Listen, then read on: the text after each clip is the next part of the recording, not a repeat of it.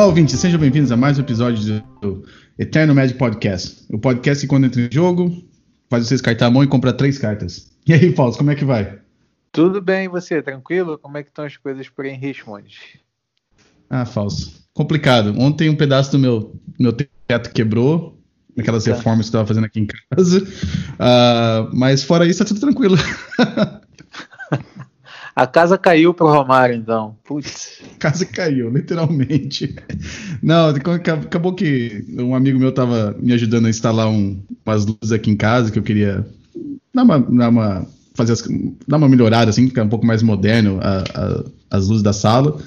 E acabou que a gente teve um acidente de percurso ali, mas não, mas já tá tudo, já estamos já consertando já, nada nada muito sério.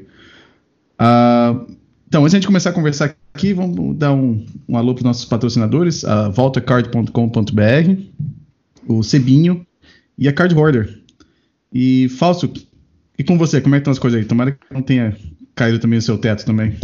Não, pelo contrário, aqui, assim, eu aproveitei o final de semana que eu tomei bomba no nosso glorioso Challenge, né?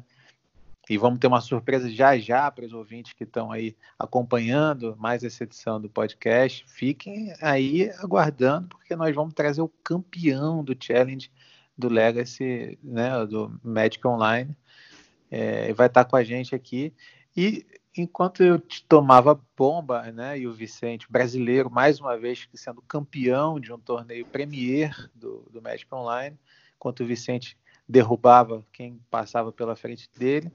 Eu tomava bomba e aproveitei para ouvir um podcast recomendado pelo amigo, grande amigo Igor Freitas, que chama-se Tricô de Paz, né? Então fui uhum. ouvir lá, né? Ele falou: "Não, escuta esse aí que é legal e tal". Então tava ouvindo ali e tal, ele falava de RPG para criança. Eu falei: "Pô, não é possível, né?" Eu quando comecei a jogar isso já tinha meus 14 anos, 15, sei lá, 13. E minha filha tem só oito. Não, não, escuta, escuta que é para a cidade mesmo. Eu escutei, cara, e pronto. Resolvi resgatar uma história e tudo mais. Falei, Rosa, quer jogar um jogo aqui? Ah, jogo de quê? De interpretação. Interpretação e tal, se interpreta um personagem, ela quer. Mas, rapaz, ó, isso foi domingo, né? Até agora ela tá querendo jogar todo dia, ficou pilhada, tá interpretando uma guerreira élfica. E rapaz, nossa, não sei. E eu vou inventando a história, né? Eu falei, não, ó, eu tentei diminuir, ó, fazer pelo menos uma vez por semana para dar tempo para papai fazer as aventuras e tudo mais. Uhum. Mas enfim, acabou que que foi isso, meio que e, além do, do, trivial, mas isso foi, foi muito legal. Então, um abração pro Igor aí, para que deu a dica. E meu final de semana, assim, foi, é, deu para fazer do limão uma limonada, digamos assim. E, e qual, qual RPG que você está tá baseando assim, essa, essas histórias? Ou é um, um, que você inventou aí? Não, eu, eu, peguei os livros que eu tenho guardados desde 89, de Dungeons and Dragons, aqueles uhum. bem antigos mesmo, né? Legal. Então, resgatei alguma coisa dali, as regras são todas ali, taco, para quem lembra, To Hit Armor Class Zero, né? Uhum. É, então, os, os dados para montar fichas, os atributos, aquela coisa toda, todo baseado na história de D&D mesmo. Uhum. Eu, eu comecei... Bom, eu tive um pouquinho... Eu joguei um pouquinho de, de, RPG, assim, mas não foi, não foi muito, assim, porque na época que eu comecei a ter interesse nesse tipo de jogos, é, não tinha muita gente que jogava onde eu morava, mas eu lembro que eu joguei um pouquinho do... Um que chamava GURP, que eu acho que era bem Parece que era mais simples, uma versão mais simples do, do, do Dungeons Dragons. E joguei um pouquinho do Vampiro, o, quando lançou no Brasil, aquele Vampire the Masquerade. Uhum. Ah, mas, foi, mas, mas joguei bem pouquinho, mas era uma coisa assim que eu, na época eu tinha interesse, só que não tinha assim, um grupo de pessoas que queria, desculpa, que queriam jogar, então só um pouquinho, mas é legal, legal que ela teve, que ela gosta de jogar isso aí. Ah, show de bola. imaginação, né? Então, Fausto, eu lembro quando a gente começou com a ideia do, do podcast, a gente conversou sobre esse negócio de, de convidados, chama convidado, chama convidado. Eu falei pra gente, não, vamos tentar assim de vez em quando, né, pra ser uma novidade, né, não ficar sempre a mesma coisa. Mas quando alguém, algum jogador nosso que consegue ganhar um evento online grande, tem que, a gente tem que chamar a pessoa para conversar com a gente, né? E agora felizmente, né? Duas semanas seguidas, dois brasileiros ganhando eventos grandes do, Magic Online. Eu acho que acho que não teve o challenge no sábado de manhã, então o único evento grande que teve no, no, no Magic Online foi ganho de novo, outro brasileiro. Semana passada a gente conversou com, com o grande Felipe. E agora vamos falar com o nosso convidado essa semana. É, você já deu um pouquinho de spoiler aí, vamos falar com o Vicente. E aí, Vicente, como é que tá? E aí, pessoal, boa noite para vocês. Tudo bom, Romário? Tudo bom, Fausto? Tudo certinho Tudo. aqui. Uh, primeira vez participando do podcast, obrigado pelo convite. É, é, um prazer estar aqui com vocês e com o pessoal que está nos, nos ouvindo. Muito bom. E então, Vicente, como é que você quer contar aí como, como que você começou a, a jogar Legacy? É, qual foi o deck que você usou para jogar essa semana no Challenge? Então, com certeza. eu comecei a jogar Legacy, comecei a jogar Legacy não tem nenhum ano ainda, né? Comecei a jogar em agosto do ano passado. Uh, eu moro em Florianópolis, em Santa Catarina, e comecei participando de um campeonato estadual que, que tem aqui, uh, o CLC, o, o Circuito Legacy Catarinense que costuma acontecer uma vez por mês. E eu participei da primeira edição uh, no ano passado, se não me engano, foi. Na verdade, eu nem cheguei a ir no CDC primeiro, eu comecei jogando no mall. Foi numa época que eu estava com bastante estudo, com bastante trabalho, e pensei, poxa, eu vou começar a treinar com um deck no mall antes de ir para um campeonato na vida real. E o deck que era mais barato para montar na, ah, na vida real, na, com cartas, né? Uh, era o Dread na época, já tinha várias cartas, só faltava comprar uh, os Lions Eye Diamond, os Diamantes Olhos de Leão. E aí eu fui montando o deck aos pouquinhos e me acostumando a jogar com ele no mall. E depois de um mês jogando com o deck no mall, eu ganhei meu primeiro challenge ano passado. Foi, foi bem rápido até. Uh, uhum. Eu comecei com, sem nenhuma experiência no Legacy e, e, fui jogando, fui me aperfeiçoando com o deck. E desde então eu continuo me aperfeiçoando com o deck. É o meu deck do coração, aquele com o qual eu comecei jogando Legacy. E nesse final de semana agora também uh, joguei com o Dredd mais uma vez. Nossa, então menos de um ano já ganhou dois, dois challenges. É, eu, eu, não, eu não jogo tantos challenges quanto eu, quanto eu gostaria, na verdade, né? Eles estão acontecendo sempre semanalmente e algumas semanas até mais de um agora. Uh, uhum. Mas por causa de trabalho, vocês sabem, né? Trabalho, vida pessoal, final de semana, nem sempre a gente consegue liberar um dia inteiro para jogar um torneio desse porte. Mas Uh, no último mês eu acho que esse foi o único challenge que eu joguei, então não, não, é, não é muito comum que eu consiga estar tá ali todo, todo final de semana. Mas fiquei feliz, o aproveitamento está legal, está funcionando. É, Falso. Quantos challenges você jogou, Falso? Esse foi o meu segundo, eu acho. Acho que foi o ah, segundo. Então você tem que ganhar um jogo aí. Eu tentei jogar aquele Vintage da madrugada. É, de, de, evento Premier eu não participei muito ainda não. Foi o Vintage da Madrugada, que eu acho que terminei 3-3, bem, bem razoável. Teve o, o, aquele PTQ, se não me engano, que a gente jogou junto e, e você classificou. Eu acho que eu fechei 5-3. E teve esse último que eu abri muito mal e fui fazer outra coisa. então você tem que, tem que começar a jogar melhor aí, ó. O Vicente aí já tá com duas vitórias em menos de um ano. Sim, então. sim. É. O Vicente tem um rendimento impressionante. O Vicente que é professor de yoga, né? Inclusive, vamos deixar o canal dele na descrição desse episódio.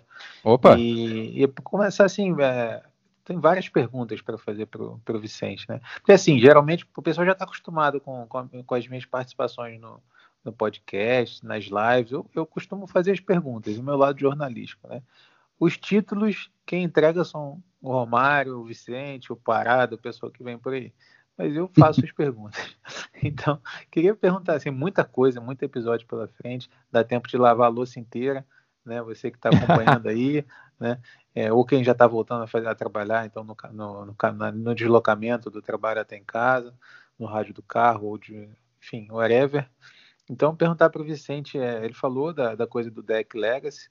É, hoje mesmo a gente assistiu o Thiago Duarte jogar contra um, um deck desse de 5 ticks no mall, que agora tem essa onda de.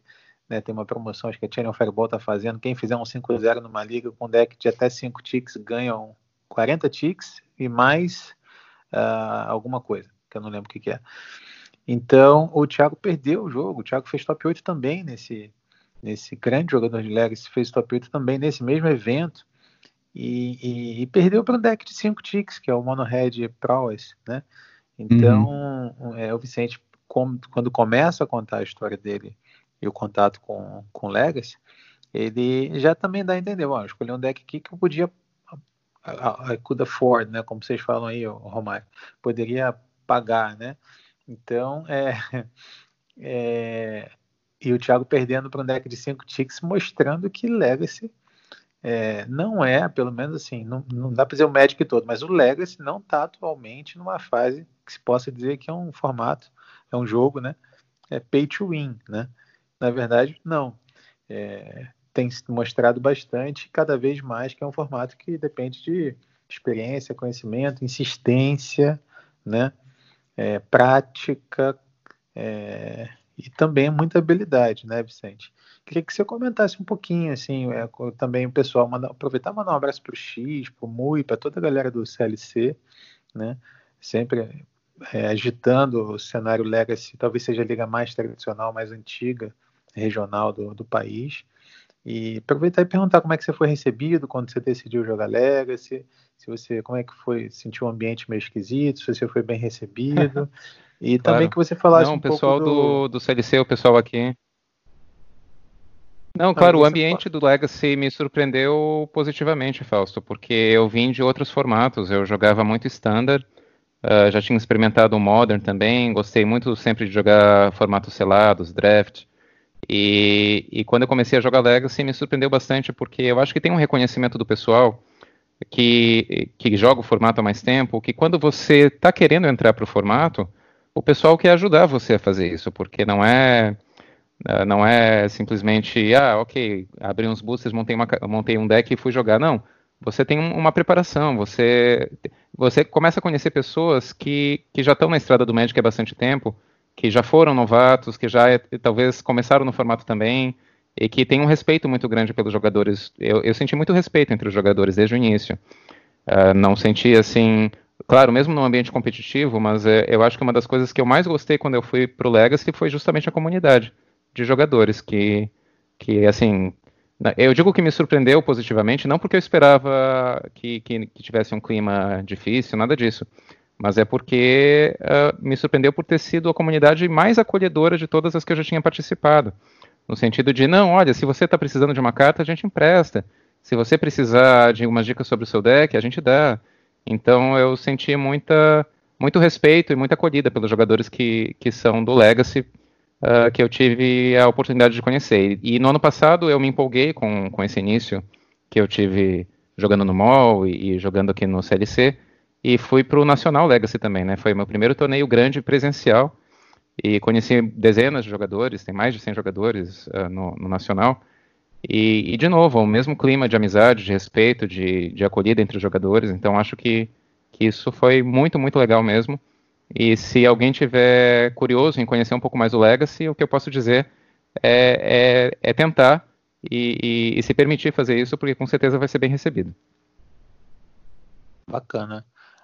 E você, Romário, qual é a primeira pergunta que você quer fazer para o nosso convidado de honra? Então, Vicente, como é que foi? Eu fiquei sabendo que a primeira rodada do Challenge foi a mais difícil. Conta como é que foi. foi a mais difícil, porque nas últimas três semanas eu não tinha jogado, Romário. Uh, eu estava só trabalhando, estudando, fazendo uh, os, meus, os meus processos aqui, trabalhando em casa, os meus projetos. E aí, nesse domingo de manhã, eu acordei pensando: peraí, deixa eu tentar me liberar, porque quem sabe eu consigo jogar o, o challenge ainda. Eu me inscrevi faltando cinco minutos para o challenge, fiz um um pequeno ajuste só no deck em relação à última versão que eu tinha, que eu tinha inclusive uh, dividido com você, né, algumas semanas antes. Uhum. E, e aí, acho que só tem uma, uma carta diferente só no deck todo, Romário, é quase as mesmas 75 cartas. E aí me inscrevi no challenge, com, com, aquela gana de jogar, né? Não, opa, agora vamos jogar, né? Vamos, vamos colocar isso para fora, vamos, vamos jogar. E a primeira rodada eu levei um bye. E aí, e aí a primeira rodada foi a mais difícil, porque eu falei, tá, e agora? eu Tem uma hora para esperar aqui. É, vim todo empolgado para jogar e beleza, deixa eu lá adiantar o almoço então. ah, eu vi aqui, né? Você colocou o Careful Study no main deck, né? Isso, eu troquei um Breakthrough por um Careful Study. Ah, tá. Eu tô vendo aqui. Eu tava, eu tava vendo a tua lista aqui. É, não, e também, não sei se, pra quem não escutou o episódio que eu comentei sobre a lista, o, a lista que eu fiz o top 8 com, com a lista que você me passou. Então, mostrando foi, foi em qual, deck... foi qual torneio mesmo que você fez, o top 8? Foi um challenge, foi o challenge de um, de um sábado de manhã. É, eu acho que challenge foi. também. Mas, Romário, é, foi... fica difícil, você está atrapalhando o podcast, assim, porque a gente. se você mesmo ganha faz top 8 nos torneios, nem tem quem chamar. ah, é, é verdade, verdade. É, acho que eu vou tentar jogar um pouco, um pouco menos, melhor. É, pega, pega mais leve. Não é difícil também para mim fazer isso. É, então. então, uh, Vicente, se você quiser, tem alguma coisa que você quer falar sobre essa lista que, você, que é diferente das outras que você já jogou antes? Ou, ou eu, eu, eu, vi que você, você foi um dos primeiros que começou a jogar com, com o Ox no main deck? Ou, ou... Sim, sim. O Ox ele é, ele é um pouco controverso porque como é uma carta que não funciona sempre, às vezes ela é, se você tem um, um turno 1 muito explosivo e você não acha o Ox no seu primeiro turno, ele vai ser uma carta, digamos assim, inútil no seu cemitério. Você não vai precisar dele para mais nada. Uhum. Então, como ele ele está ali muito como um quinto Faithless Looting, como um, uma quinta possibilidade de você, uh, caso você consiga estourar uma LED no primeiro turno, encontrar um, uma spell que você possa fazer do cemitério no mesmo turno, ou naqueles jogos mais uh, demorados que você, por algum motivo, não conseguiu resolver mágicas, o oponente anulou suas mágicas, uh, você conseguiu até colocar Dredgers no cemitério, mas não conseguiu uh, resolver nenhuma, nenhuma spell de compra, não conseguiu resolver um Careful Study, um Looting, um Breakthrough, e aí você conseguiu colocar no cemitério ainda um Ox, se você tiver dois manas disponíveis, você consegue ainda virar o jogo, então ele é meio que um backup quando o seu plano A também não funciona. Uhum. Eu acho que no, no cenário atual, apenas um Ox no, no seu main deck não é uma carta que pesa, né? Eu acho que ele é uma carta que quando resolve você provavelmente vai ganhar o jogo. E, e, mas você nem sempre resolve ele quando você já está ganhando. Então não, ele não é uma carta win more. Ele é uma carta que, que te permite também retornar para o jogo em momentos de desespero. quando o oponente Sim. começa a resolver um oco, começa a resolver uh, permanentes, colocar um Planeswalker, e agora o que, que você faz? Aí você ainda consegue resolver o Ox. E ele tem uma vantagem, ele é uma criatura. Então já aconteceu, por exemplo, de o oponente uh, ter uma Force of Negation e não conseguir anular o meu Ox, ou ter algum, enfim. Uh, ah, sim. E, e, ele custa dois manas e não três como um looting. Então, então às vezes, se o oponente tem Daisy pronta, mas você tem três manas disponíveis que você estourou um LED, por exemplo, você consegue resolver o Ox lindamente, sobrando o mana vermelho, e, e aí consegue ainda voltar para o jogo. Então tem situações específicas que, fazendo a leitura correta de jogo, o Ox é muito útil. Ele pode ser a melhor carta do deck em situações muito específicas. E tem uhum. situações uh, bem numerosas que ele não vai ser útil e está tudo bem. Porque ele é simplesmente mais uma carta que você virou e, e não tem problema. Entendi. Eu gosto eu... de deixar um Ox no, no. Uh, aproveitando então, Romário, tá tendo, para quem joga Dread ou para quem tem interesse também em usar o Ox, tem uma discussão rolando agora entre os jogadores uh, do MOL, de, de, outros países também, que a gente conversa, uhum. que é se, se mantém um OX, se coloca dois ou se não usa nenhum. Então, no momento, tem esses três pontos de vista. Tem jogadores que estão tirando o OX, porque estão preferindo deixar, por exemplo, um Careful Study a mais. E tem jogadores que gostam tanto do OX, pelos motivos pelos quais eu falei aqui já, que estão testando e gostando de usar dois OXs, Oxen, uhum. né? Então, eles estão Estão gostando de deixar dois. É, estão deixando dois bois dentro do deck. Uh, que um boi sozinho às vezes fica meio solitário. Então eles estão gostando de deixar dois porque a carta realmente é muito boa quando ela é quando você consegue resolver. Mas são sim, pontos sim. de vista mesmo dos jogadores. Então, é, vamos aproveitar que a gente está com, com o Vicente e o Romário, que são dois exímios jogadores de Legacy, com, especificamente com o Dredd também, é, para a gente não descolar muito também de quem é, é, não ainda não conhece tanto do formato. Então, assim, eu queria dar um passo atrás, até para a gente chegar lá na, né, nesse refinamento da análise do OX que está sendo discutido em fóruns específicos internacionais. Vicente, vamos lá. Dread é só colocar a ponte é, Bridge from Below no, no Grave e fazer um monte de ficha de zumbi? Ou ele é um deck que tem muitas outras decisões a serem tomadas? Queria que você falasse um pouquinho mais sobre o deck, não precisa ser carta a carta, mas pelo menos claro. a mecânica, como funciona. É, eu estou perguntando isso porque aquele dia que a gente jogou junto, eu mesmo que estou já né, jogo e coleciono desde 94, então é, tem bastante. Nunca tinha jogado com o mas tinha enfrentado muitas vezes o deck. Então sei que existem níveis de, altíssimos de dificuldade de decisão que você tem que tomar a cada momento, desde a mão inicial que você quer equipar contra o oponente desconhecido, depois de murigar, etc e tal.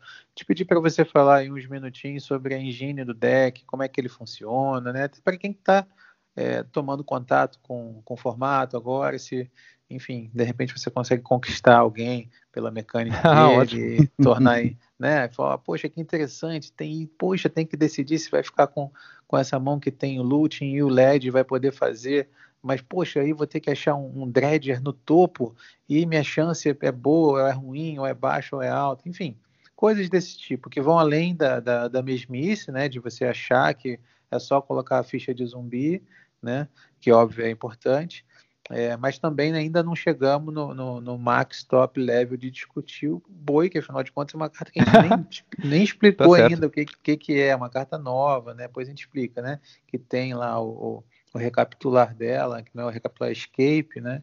Então, vamos por aí, vamos dar um passo atrás. Maravilha. É até bom porque como eu, eu não sou um jogador tão antigo assim, eu comecei a jogar Legacy apenas no último ano, eu posso dar também o ponto de vista de um jogador que não, não sabia como é que era o Dread no Legacy, mas que descobriu isso tudo, né? Uh, pra, especialmente para quem joga outros formatos e ainda não tentou o Legacy, por exemplo, quem joga Modern, o Dread também é um arquétipo muito forte no Modern. Mas, minha gente, se você gosta de jogar Dread no Modern, ou se você acha que o Dread é um deck forte no Modern, imagina poder jogar num formato onde você pode usar Faithless Looting e o Golgari Grave Troll que são cartas banidas no Modern atualmente, não podem ser usadas. Uh, e no Legacy você tem essas e outras cartas incríveis que você pode fazer o, o melhor dread possível. Até, em certo aspecto, nem no Vintage, uh, nem no Vintage, que é um, um, formato que é, que é tão quebrado, né, com cartas tão poderosas, você tem um Golgari Grave Troll uh, liberado, com quatro cópias no seu deck, não é mesmo, Romário? O Golgari Grave Troll é, é restrito o, no Vintage. Nem o Troll e nem o LED. O LED, LED e Troll é. são restritos no Vintage. É, mas é que o LED não vê. Exatamente, muito, então. Mas mesmo assim, o LED já não via muito. Não via jogo no, no Dredge do, do Vintage. Mas o, o é Grave que... Troll fez uma diferença grande mesmo. Né? É, então, então eu gosto de brincar que, com exceção do, do Bazar de Bagdá, uh, o, o Legacy é o formato onde você ainda consegue acessar as cartas banidas e restritas do, do Dredge. É Enfim, o, o Dredge no Legacy, ele a sensação que eu tive logo no início, quando eu comecei a jogar, é que quem não joga com deck não gosta do deck. porque, porque é um deck muito diferente do que as pessoas estão acostumadas a jogar. Ele tem uma, ele tem uma das mecânicas mais poderosas já inventadas no, no, no Magic, que é o, a mecânica Dredge, né? Que é uma mecânica que permite que você troque a fase de compra por uh, milar cartas, por colocar cartas do topo do seu deck diretamente no seu cemitério. Então, cada vez que você for comprar uma carta, se no seu cemitério você tiver uma carta com habilidade Dread, você troca, você tem o poder de trocar a compra e devolver a carta de Dread do seu cemitério para sua mão. Em troca, você uh, coloca do seu deck, do topo do deck no cemitério, que agora tem o termo triturar, né? Que, que foi traduzido para o português. Uh, termo muito engraçado. A gente vai continuar falando milar, né? Você vai milar as cartas, mas uh, agora nas traduções em português estão usando triturar. Então você tritura as cartas, não vai rasgar as cartas, mas ah, você vai, você vai imagina. É, então, na, agora na nova edição, Romário, uh, tá vindo assim, ah, quando uh, essa criatura entrar em jogo, triture duas cartas do seu deck.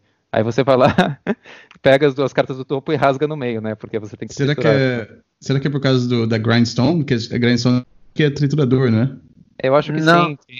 É, é Millstone, não, não, acho que é, é a mão, né? Do, é por causa do Milestone. É. Não, não, é Mill é, é da, da, da, Millstone, mas o, o, triturar é por causa que é do triturador, que tem um efeito parecido. A Grindstone, do, do Painter Servant. Aquela é, mas, a, mas o, o, Millstone que fazia era você pagava duas manas, virava e milava duas. Tombava sim, sim. Não, não, não, tô, não tô falando, tô discutindo isso. Eu, eu, eu, a, gente, a gente falava Millstone, Mill antes por causa da Millstone. Isso. Mas agora tá chamando de triturador por causa do, do da Grindstone, ah, deve então. Ser, né? Deve ser, porque, porque, porque Milar né, eles tinham que fazer um neologismo. Outro, é. porque, eles, porque além do denegeração abrupta, iam, ia ser um neologismo. Então, é, eu acho que não vai pegar isso aí, não. Acho que os jogadores brasileiros não vão ficar falando, ah, agora eu vou triturar seis. Eu acho que, eu acho que não vai pegar, não. É. Mas... É que nem aquela história de chamar de Timor. Ninguém chama de Timor quem joga Legacy. Todo mundo chama de Hug Delver. Chama Hug, de né? Timor Delver. É, é o Rogue. Isso. Eu ainda chamo, eu chamo ainda a carta é, deck verde, branco e preto de, de Junk. Eu não chamo de. Junk. Claro. Sei lá como é que se chama hoje em dia. É, Abzan, acho que chama, né? Eu, pra mim, não. Eu, eu chamo, de, eu chamo de junk ainda. Mas tudo bem, a gente tá. estamos, estamos saindo da, da, da, conversa. Pode, pode falar, Vicente. Não, e, então essa é uma das mecânicas mais fortes de todo o Magic, de toda a história do Magic. Sempre que tem uma eleição, uh, volta e meia alguns jogadores uh, bem conhecidos do, do ambiente do Magic no mundo inteiro fazem uma eleição, né? Ah, quais são as mecânicas mais quebradas uh, já inventadas até hoje? O Dredge sempre fica no top 5, às vezes em segundo lugar, às vezes em quarto lugar, porque realmente é uma mecânica muito forte é, e, e já dominou vários formatos em vários momentos da história do Magic. No Legacy, o Dredge não é tão onipresente quanto já foi em outros formatos, em outros momentos, como no Modern, por exemplo. O, o Dredge não é nem de longe o deck mais jogado, ou um dos mais jogados do, do Legacy. E eu senti no início que, justamente por ser um deck um pouquinho mais periférico no Legacy, e eu estava começando a jogar com esse deck, uh, eu não tinha ainda. Eu tinha recém dito para as pessoas: olha, eu estou começando a jogar Legacy e o meu primeiro deck é o Dredge. E as pessoas começaram a dizer assim: ah, tá, mas qual vai ser o seu segundo? no sentido, quando é, que você, quando é que você vai deixar de jogar esse deck de iniciante e vai jogar um deck real, né? E eu disse, poxa, gente, deixa eu aprender aqui primeiro. E foi ótimo, porque com um mês eu já ganhei um torneio do Challenge e comecei a me empolgar e realmente fui me aperfeiçoando no deck. Eu descobri, Romário, Fausto, que o Dredge é um deck fácil de aprender uh, o seu funcionamento básico. Mas não é um deck tão fácil para você de fato virar um especialista. E isso é que faz um pouco de diferença nos resultados, né? Faz muita diferença nos resultados que você vai fazer com o deck. Então tá, todo então, mundo consegue pegar o deck. Eu, deixa eu te interromper falar. nesse ponto para pedir uma gentileza. Claro. Você falou aí um deck mais tranquilo de aprender o seu funcionamento básico. Qual é o funcionamento básico? Qual é o conceito do deck? O conceito do deck, o conceito principal do deck é você conseguir jogar com as cartas que você coloca no cemitério. Você precisa ter um cemitério recheado de cartas para conseguir utilizar os efeitos poderosos de cartas que podem ser resolvidas a partir do cemitério, muitas vezes sem custo. Então você consegue, por exemplo, colocar criaturas uh, em jogo sem precisar resolver uma mágica, apenas como resultado uh, do, do, triturar, do milar, né? Uh, apenas você colocando cartas do seu deck para o seu cemitério, isso já vai resolver uma porção de efeitos automáticos que várias cartas possuem no Magic. Então, por exemplo, você tem criaturas que quando são colocadas no seu cemitério diretamente do deck, elas entram em jogo automaticamente, com apenas precisando resolver um trigger, como é o caso da Narcomoeba, por exemplo, que é uma criatura simples, ela é apenas um, uma criatura 1/1 voar, mas que você ganhar uma 1/1 voar de graça, digamos assim, simplesmente virando cartas, resolvendo uma habilidade durante a sua fase de compra, muitas vezes, uh, isso já te permite várias outras uh, resoluções do deck, como sacrificar ela para fazer uma outra mágica que você realmente quer, conseguir colocar vários zumbis em jogo, e você até fez uma brincadeira, Fausto, se, se o, o era apenas colocar as pontes, né, a Bridge from Below, no cemitério e matar suas próprias criaturas para colocar zumbis. Não, Dread não é só isso, mas essa é uma parte importante do deck. É, é, essa é a nossa principal forma de ganhar o jogo. Conseguindo colocar muitos zumbis em jogo. Muitas vezes o Dread tem o poder de colocar mais de 10 fichas, tokens de zumbis 2/2 em jogo no mesmo turno. Uh, e dependendo do, do, deck, da forma com que você joga, às vezes essas fichas podem até ter ímpeto, embora uh, atualmente não é a forma mais jogada do deck, mas é possível. E, e, fica muito difícil de você não ganhar o jogo depois que você faz isso. Depende muito contra o deck que você está jogando. O Dredge, ele é um deck que combina uh, vários elementos de, de, outros arquétipos. Ele tem esse elemento meio... Eu até brinco, assim, é um elemento meio agro, porque você, afinal de contas, vai ganhar com criaturas. Você vai ganhar atacando, né? Então você precisa conseguir colocar criaturas em jogo. Se o seu oponente tiver remoções certas, uh, por exemplo, ele pode conseguir contra-atacar esse seu plano. Se ele tiver exílios e e formas de destruir todas as suas criaturas várias vezes, uh, fica muito difícil para o Dredge. Então, é um deck que ganha atacando. O, o Dredge precisa colocar criaturas em jogo. Mas o Dredge ele tem muitos elementos de controle também. O Dredge tem descartes, o Dredge tem uh, várias decisões que você precisa fazer ao longo da partida para conseguir dar a volta no seu oponente. Né? Você tem que fazer a leitura de jogo e perceber se é o momento certo de resolver a mágica ou se você espera. Porque não é porque você tem uma spell pronta na mão que talvez você queira utilizar naquele turno. Depende de como está o seu cemitério. Uma, uma brincadeira que eu faço e outros jogadores de Dread fazem, uh, Romário e Fausto, é que talvez o Romário já tenha escutado essa também. É que enquanto o oponente está comprando uma, talvez duas, talvez três cartas por turno, o jogador de Dread está comprando seis, nove, doze. Porque cada carta no cemitério é como se estivesse na mão do jogador de Dread. Então você vai enchendo o seu cemitério e vai jogando com ele. Claro que não é tão direto assim. Nem toda carta que vai para o cemitério é, uma, é, uma, é, como se fosse uma carta na mão. Mas ao encher, rechear o seu cemitério com cartas do seu deck, uh, e são as cartas certas né, que você escolheu para estarem no seu deck, você vai ter muito poder para conseguir vencer qualquer tipo de partida uh, no Magic. Uh, nós temos não só as cartas que têm o Dredge printado na, na carta, né, as criaturas que têm o poder de Dredge, que são usadas no deck, são três criaturas. Aliás, se você quiser, Fausto, eu já vou falando das cartas também, se você quiser esse nível de detalhe. Tem três cartas. Manda do... ver, manda ver. Posso falar? Tem três cartas. As três cartas mais poderosas com a mecânica de Dredge já, já feitas são o Golgari Grave Troll, que é um, um, um, um bichão, é, que ele, ele dificilmente você vai castar ele da sua mão, dificilmente você vai resolvê-lo como mágica. Mas ele é uma criatura verde que custa 5 manas, então dificilmente você vai ter 5 manas disponíveis no jogo, a, a, partida costuma ser resolvida antes disso. Mas, mas já aconteceu, viu? Já aconteceu de eu baixar um Grave Troll da mão e, e ganhar o jogo com ele, já aconteceu. Tem partidas que, que chegam a esse ponto. Mas é, o Grave Troll é, é, o nosso melhor Dredger já, já feito na história do Magic. Ele tem Dredge 6. Significa que é o maior número de todos os Dredgers, as cartas com, com habilidade de Dredge, Uh, Dredge 6 significa que quando você for comprar uma carta do seu deck, se o Golgari Grave Troll estiver no seu cemitério, você pode, ao invés de comprar a carta, devolver o Grave Troll para sua mão e milar seis cartas do seu deck. Ou seja, uh, ah, 10% de um deck médio de, de, de, Magic e mais de 10% depois do turno 1. Então, quer dizer, você está conseguindo milar uma boa parte do seu deck. Não tem carta no Dredge uh, mais necessária do que essa, pelo menos no Legacy, onde ela é válida.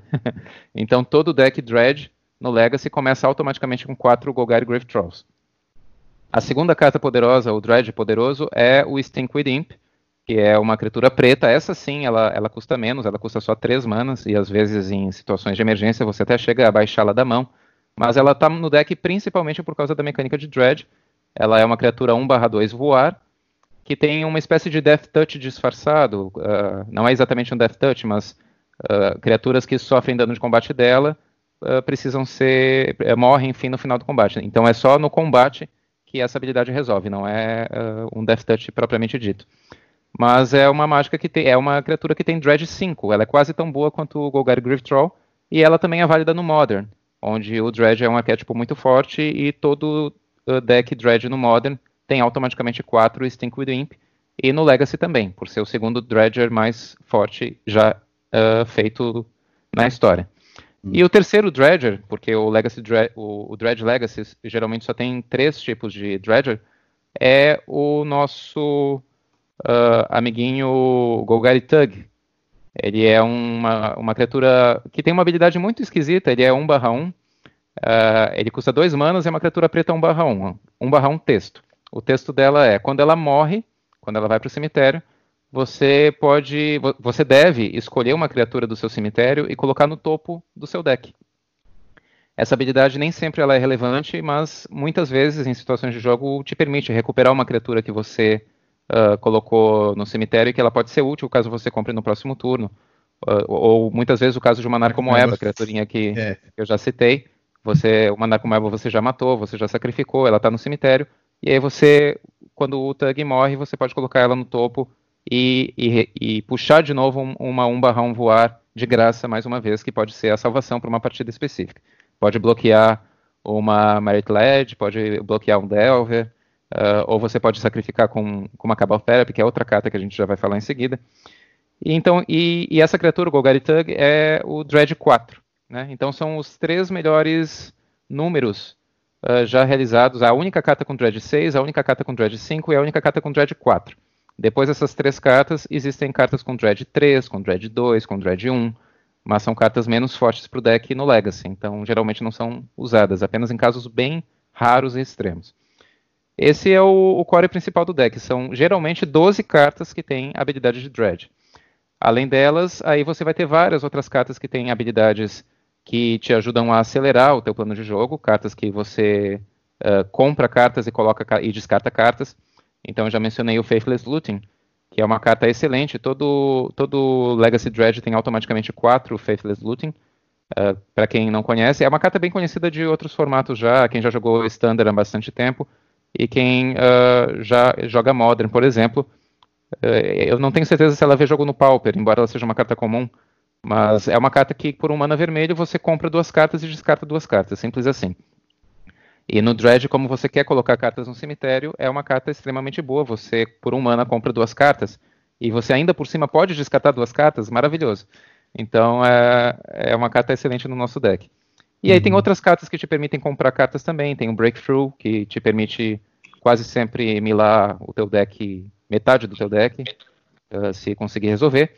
E a principal diferença do, do vocês já mencionaram aí, uh, do, do formato Legacy para o Dredge, é a presença de quatro Lion's Eye Diamond, que não é uma carta obrigatória, por isso que eu, quando comecei a jogar, não tinha os meus LEDs, os meus diamantes olho de leão, que é a carta mais cara atualmente, andou até subindo de preço, né? Eu vi que recentemente ela, ela subiu um pouquinho no exterior, mas, mas é uma carta que acelera muito o jogo. Ela é o elemento de combo do deck. Eu mencionei que o, de, que o Dredge ele é meio agro, meio controle, e ele é meio combo também. Quando você tem a combinação certa de cartas no primeiro turno, uh, que geralmente vai ter um LED, um Faithless Looting ou um Breakthrough, e pelo menos um, talvez dois Dredgers e, e uma Land, você consegue, se o oponente não tiver resposta no primeiro turno, você consegue muitas vezes já encaminhar a vitória com essa combinação de cartas. Então esse é o elemento combo do deck. Ele não é obrigatório para você vencer o jogo, mas ele acelera muito o seu jogo. Tô falando demais, gente. Qualquer coisa vocês me cortam aí. não, pode. É, eu queria comentar que depois que eu gravei até aquele episódio com, a, com o pessoal do Living a Legacy, uh, eu comentei um pouquinho sobre Dread e me perguntaram depois no, no meu canal, quando eu tava fazendo stream, em outros canais, é, sobre o negócio de se precisa do Lies Diamond. Aí que nem você falou que não é necessário até. E quando eu comecei a jogar Legacy, Dread foi um dos decks que eu, assim, que eu comprei logo assim, no primeiro ano que eu tava jogando. E eu lembro que a gente não jogava com o Lies Diamond porque não existia Faithless Luring ainda. Então não tinha muito para que você jogar com claro. o Lies Diamond. Então, pra quem tá escutando e tem interesse em jogar com o deck, uh, tem gente que às vezes sugere para jogar com o Manaless Dread. Eu não sugeriria jogar com aquele deck. Eu prefiro jogar com o deck essa versão que você jogou, Vicente, mas sem o Lies I Diamond, faz umas modificações. Uh, eu acho que esse deck aqui dá mais. Tem mais, assim, como é que se diz? É, mais linhas de jogadas, né? Uh, o, o Manaless Dread é meio que. A gente fala, né? Meio Glass Cannon, né? Assim, uma carta só que, que atrapalha o plano, atrapalha tudo, né? E esse aqui, é. essa, essa versão que você está jogando, é mais difícil de você perder por uma carta só, né? É, eu nunca joguei de Manaless Dread. Às vezes, para quem não, não joga Dread, o pessoal acha que são decks parecidos, né? Porque tem o mesmo nome. Uhum. Uh, mas o Dread é apenas a mecânica. Se você pensar, por exemplo, na mecânica Delve, nem todo deck que, que tem um Gourmag Angler ou alguma carta que, que com Delve, por exemplo, no, no Dread atualmente a gente joga com Rogak. E o Rogak é uma criatura que tem Delve. Você exila cartas do cemitério para resolvê-la. É, mas, mas não é nem de, nem de perto o mesmo deck, né? São decks completamente diferentes. Um deck claro. com Gurmag Angler e um deck com Rogak. Então, a mesma coisa com o Manaless Dredge e com o Dredge LED, como algumas pessoas chamam, ou LEDless Dredge, quando você não tem o LED, quando você não usa o diamante. Uh, são decks uhum. muito distintos. Um deck você vai provavelmente resolver mágicas, enquanto que no Manaless uh, esse não é o principal objetivo. Você quer descartar cartas e resolver a partir dos efeitos disso você resolve habilidades e não realmente uh, se preocupa tanto com, com a velocidade do deck, né? O Manaless tem um tempo, um ritmo completamente diferente, tem cartas completamente distintas, então é um outro plano de jogo, como você falou. É, o, o Dredge, para você ter uma ideia, Romário, eu comecei a montar há mais ou menos uns dois anos e meio, porque eu tinha interesse já em entrar no Legacy, e aí eu vi um anúncio na Liga Magic, no, no site brasileiro, de. Eu não lembro qual é o jogador, talvez ainda seja possível encontrar, mas era assim: ah, tem o seu primeiro deck Legacy por menos de 300 reais. E aí eu fui ver e disse: olha que legal, um deck Legacy por menos de 300 reais. Era basicamente todo o core, toda a, toda a, a relação de cartas principais do, do Dredge no Legacy, exceto o LED. E uhum. na época estava custando menos de 300 reais. E eu pensei, legal, vou comprar, né? uh, eu não conhecia nada do formato, mas pensei, legal, vou ter um deck Legacy por esse preço. Poxa vida, uma pechincha. Uh, claro. Pensei, né? Um deck inteiro. E eu tava jogando o Standard na época, e os meus decks Standard custavam 600, 800. Então, se eu pudesse ter um, legacy, um deck Legacy por menos de 300 reais, nossa, que incrível. Uhum. E aí, depois de adquirir isso, aos pouquinhos eu fui comprando um LED aqui, outro LED ali, sempre né, juntando um, um pouquinho. Uh, para quem, quem vende outros formatos, às vezes dá uma dor no coração você gastar muito dinheiro numa carta, porque você não está habituado que essa carta vai te durar muito tempo, né? no é, Standard, sim, você, sim. você, no Standard, ou agora no Pioneer, no Modern, você está acostumado a, a, No Modern não tanto, porque também é um formato mais eterno, mas especialmente no Standard, que eu já comecei a jogar ali em 2015, 2016, então eu, você montava um deck gastando 800 reais e, e seis meses depois ele valia 200, 100, porque oh. as cartas já não eram jogadas. Estou olhando para você, Jace Green's Prodigy. é, exato. Aquele, então, aquele, aquele stand foi caro. Tem... Nossa, você lembra daquilo? É, é, os decks todos tinham quatro daquela carta, aquela carta valia quase 250 reais na época. É, então só o set do Jace era mil reais. Era então era caro. absurdo. E, e, ainda na época de Khans de Tarkir, que tinha as Fatlands, então os decks standard estavam muito caros naquela época. Então eu comecei a jogar standard naquela época que eu, depois de passar muito tempo sem jogar Magic, eu jogava só for fun, comecei na época da quarta edição. Então foi uh, foi muito tempo jogando for fun, depois eu fiquei muito tempo jogando só uh, eventualmente, e quando eu decidi, não, agora sou um adulto, vou comprar minhas cartinhas de novo e vou, e vou jogar. Uhum. Aí foi na época de, de Cans, e ali eu vi, gente, o standard é, é isso, é caro mesmo, então me acostumei com isso. Então quando eu pensei, gente, como assim eu vou gastar 400, 500 reais numa única carta, né? Então, por isso que eu comecei, não, vou comprar primeiro as cartas mais baratas e depois eu vou adquirindo os LEDs aos pouquinhos. E deu certo, agora eu tô aí com o deck completo e, e, e conseguindo vencer torneios. Enfim, claro, torneios online, que, que tem outra dinâmica, mas estou ganhando muita experiência com o deck e, e, me sinto muito confiante. Se eu sento numa mesa de Legacy para jogar com o meu deck Dread, hoje, eu me sinto extremamente confiante. Eu não me sinto jogando um deck barato ou um deck simples, entende? Mas isso é porque uhum. eu já adquiri muita uh, confiança e muita prática, muita experiência com deck, exatamente. Então, aí você. Bom, então o, o Dredge, então você tem. Você explicou as cartas que, que tem a mecânica Dredge, que, nem você explicou, elas te dão a opção de você repor o efeito de comprar carta para dar mil nas cartas no, no cemitério.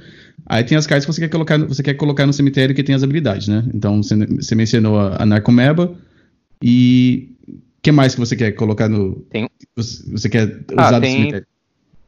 tem os icorídeos, né? Uh, são, são cartas. Uh, o icorídeo, o icorid, é uma carta muito, muito interessante porque é uma criatura que entra repetidamente. Vamos, vamos contar como é que é a carta, né? É uma criatura que, olhando para ela, ela parece uma criatura muito ruim. Tanto é que ela não é jogada em nenhum outro deck a não ser o Dredge, até onde me consta. É uma criatura preta que custa 4 manas, uh, um mana preta e 3 uh, genéricos.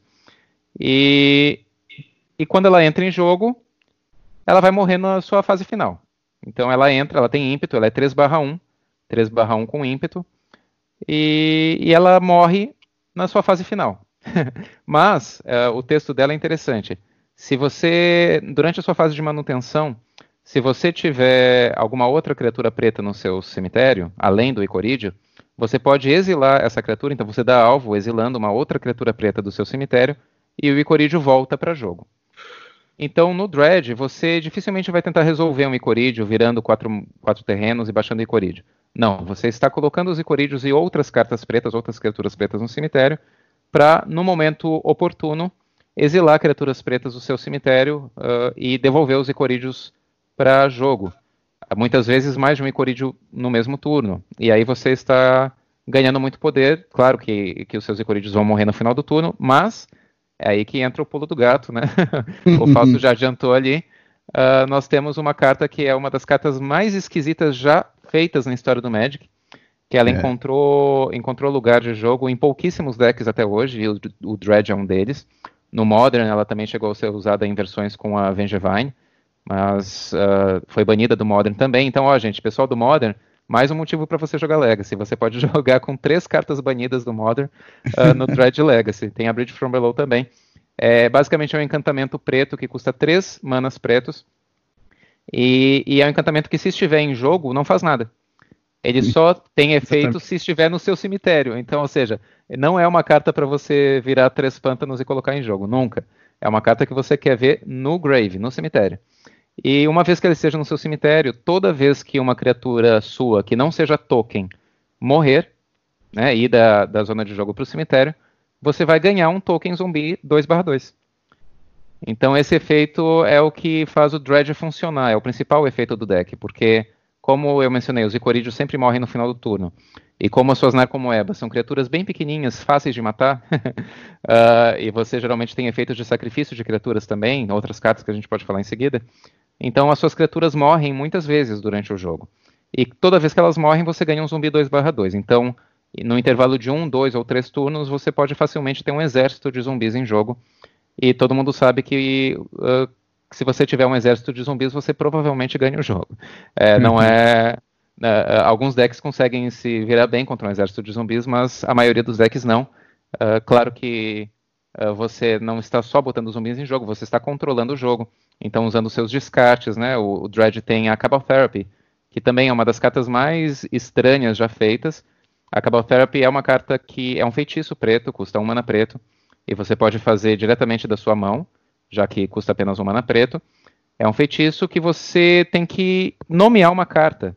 Você dá alvo no jogador, geralmente no oponente, mas você pode dar alvo em, em si mesmo também, se você precisar muito descartar uma carta. Você nomeia uma carta no escuro. Uh, é ao contrário de outros descartes como Durez e Thoughtseize, por exemplo, que você primeiro olha a mão do oponente e depois escolhe uma carta dele para que ele descarte. Uh, Cabal Therapy não. Cabal Therapy você diz o nome da carta. E se o oponente tiver essa carta, ele descarta todas as cópias com esse nome da sua mão. Uh, então, se, oponente, se, você nomeia no escuro uma carta como Brainstorm e o oponente tiver uh, duas cópias de Brainstorm na mão, ele vai ter que descartar as duas cópias, por exemplo. Só que Cabal Therapy ela, pode, ela tem flashback. Ela tem flashback, você pode fazê-la do cemitério também. E o custo dela não é mana, você faz ela de graça, você faz ela sacrificando uma criatura. Que para o Dredge é ótimo, porque você quer sacrificar criaturas. Então tem aí toda uma sinergia, né? Já deu para perceber. Você uhum. tem cartas que vão colocando outras cartas no cemitério. Ao fazer isso, você ganha criaturas. Ao ganhar criaturas, você consegue matar suas criaturas e ganhar tokens permanentes. E ao fazer tudo isso, você ainda consegue resolver descarte diretamente do cemitério para controlar o jogo. Então o Dredge é meio controle, meio agro, meio combo. Ele navega nessas instâncias. E, e com isso acaba sendo um deck bem difícil de derrotar se o oponente não estiver bem preparado. Eu acho que. Desculpa te interromper, mas eu acho que Cabal Therapy. Eu acho que é uma das cartas mais difíceis de jogar corretamente no Legacy, hoje em dia. Eu é acho verdade. que. Assim, quando a gente, quando a gente tinha o, o. Como é que se chama? O Gitaxian Probe no formato, a gente sempre via. A gente via muitos decks usando as duas cartas juntas, né? Porque com, com o Probe você conseguia olhar a mão do oponente primeiro, depois você, você usava Cabal Therapy nomeando a carta que você viu, né? Mas sem essa, essa habilidade de você poder olhar a mão do oponente antes, eu acho que a Cabal Therapy é uma das cartas que mais envolve assim, é conhecimento do formato, é, que nem a gente começou um pouquinho antes de a gente gravar o, o podcast, né? É, conhecimento do, do, estilo de jogo de, de, cada deck, de cada jogador, porque você não sabe a mão do jogador antes de usar a Cabal Therapy, né? Então tem várias, é, como dizemos assim, várias estratégias, né? Você pode nomear a carta que você não quer que o oponente tenha na mão, que você não consegue ganhar, ou você pode nomear uma carta que é mais provável que ele tenha na mão, e não tem as cartas que você. Às vezes você já viu no turno passado, que às vezes ele, depois de uma brainstorm, será que ele ainda tá com aquela carta na mão? Ou será que ele escondeu a carta no topo do deck? Então, eu, eu acho uma das cartas mais, mais difíceis de você conseguir jogar corretamente no, no, no Legacy.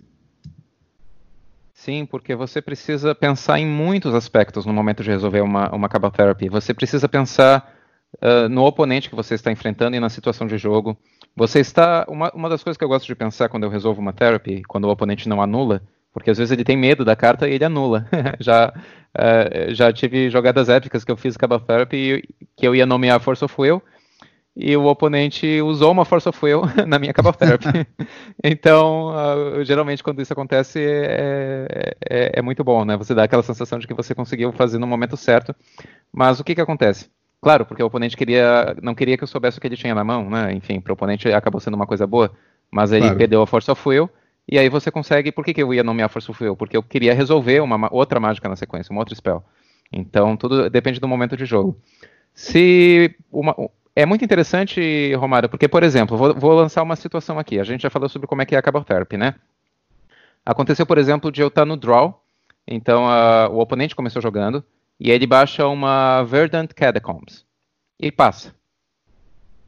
Aí eu tô no meu uhum. turno, no meu turno 1, eu tenho LED, eu tenho Breakthrough, eu tenho e eu tenho uma Cabo Therapy. Aí você tem essa sensação aqui, né? O oponente fez uma, uma, uma, uma catacomb e, e, e passou. Você tem muitas opções aqui. O que, o que, que o oponente pode ter? Uh, ele, ele, ele é um deck de criaturas, tipo um Maverick, ou, ou será que ele é um Reanimator e quer fazer um Tomb na passada para no segundo turno ganhar o jogo? Tem várias opções aqui e, e, conhecendo o formato simplesmente a partir de uma land que o oponente joga, você começa a, a refletir melhor sobre as suas opções. A, a, maioria das vezes, quando você tem uma mão vencedora, que você tem Breakthrough, você tem LED, você tem Dredger, a maioria das vezes você vai para essa mão vencedora de turno 1. Mas dependendo do que o oponente jogou antes de você, ou do que você já viu no primeiro game, você pode pensar, peraí, eu não vou fazer uma mão all-in. Porque se o oponente tiver uma forma de, de exilar o meu cemitério em, em resposta instantânea, uh, eu perco o jogo na mesma hora. Então aí você tem a Cabal Therapy, que é essa, essa que dá essa dinâmica de controle também para o nosso deck. Então, uhum. uh, já aconteceu, por exemplo, de eu resolver uma mágica apenas no primeiro turno e o oponente só baixou uma land. Aí no segundo turno o oponente só baixou uma land, não fez nada. E aí eu penso, peraí, ele está segurando um hate. Ele está segurando um hate de cemitério na mão, é, entende? Você vai lendo assim, não, eu, eu tenho, se eu fizer um all-in agora, eu realmente vou ganhar o jogo se ele tiver um hate na mão. Então, o que, é o hate? Aliás, a gente tá, eu estou falando disso, mas a gente não falou sobre isso antes. Só de forma bem resumida, no Legacy, o, o Dredge é encarado como um deck de cemitério, né?